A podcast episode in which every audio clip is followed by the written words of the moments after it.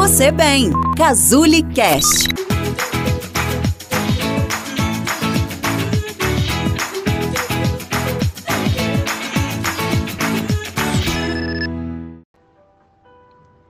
Oi, eu sou a Isa Polastri, nutricionista da Cazuli, e esse é o episódio 3 da websérie Você tem fome de quê?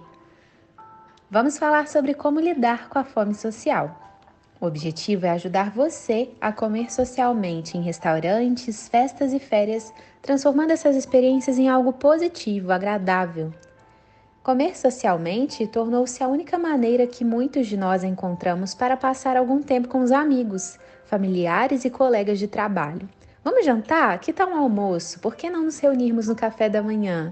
Em um nível mais profundo, compartilhar o pão com amigos e parentes é como compartilhar a maravilha de estar vivo. Precisamos de comida para viver. E é em torno da comida que ocorrem muitas reconciliações, encontros e decisões. E nesses casos é muito difícil ficar com a atenção voltada para mastigação, deglutição, análise do sabor e as sensações do corpo. Muitas vezes acabamos exagerando por conta do ambiente de comelança em que estamos. Quando vamos a uma festa de casamento e a mesa de doces é liberada, as pessoas se levantam imediatamente e tentam pegar todos os doces que cabem em suas mãos. Isso quando não levam prato, copo e bolsa para colocar tudo lá dentro. Pode falar, você já fez isso, né? Quem nunca? Na verdade, a gente age assim por causa da cultura de deixar o doce para o final. Durante a festa toda ele ficou proibido e muitas vezes nem vamos embora só esperando a hora do doce. E se vamos embora, a gente vai pensando no doce que deixou para trás. Só que muitos docinhos que estão ali você já conhece. Não será a primeira nem a última vez que você terá a oportunidade de comer um brigadeiro, por exemplo.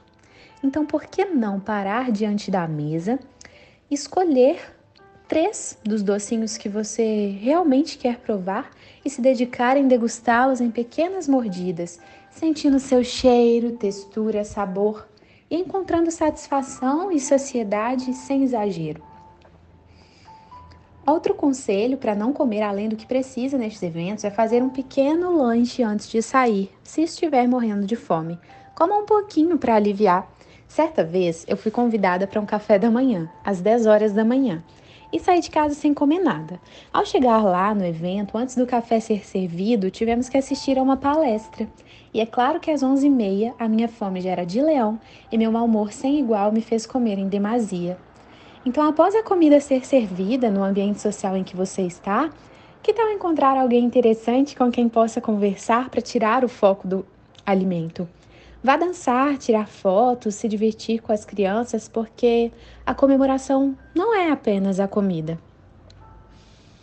Outra situação social bastante desafiadora é quando você se obriga a aceitar comer algo que não gosta ou não quer porque está sem fome ou sem vontade, só para não fazer desfeita, não ser deselegante. Sim, algumas pessoas podem se sentir ofendidas se você não comer tudo o que estiver sendo oferecido. Outras encaram como rejeição pessoal, como se ao dizer não para comida você estivesse dizendo não a elas.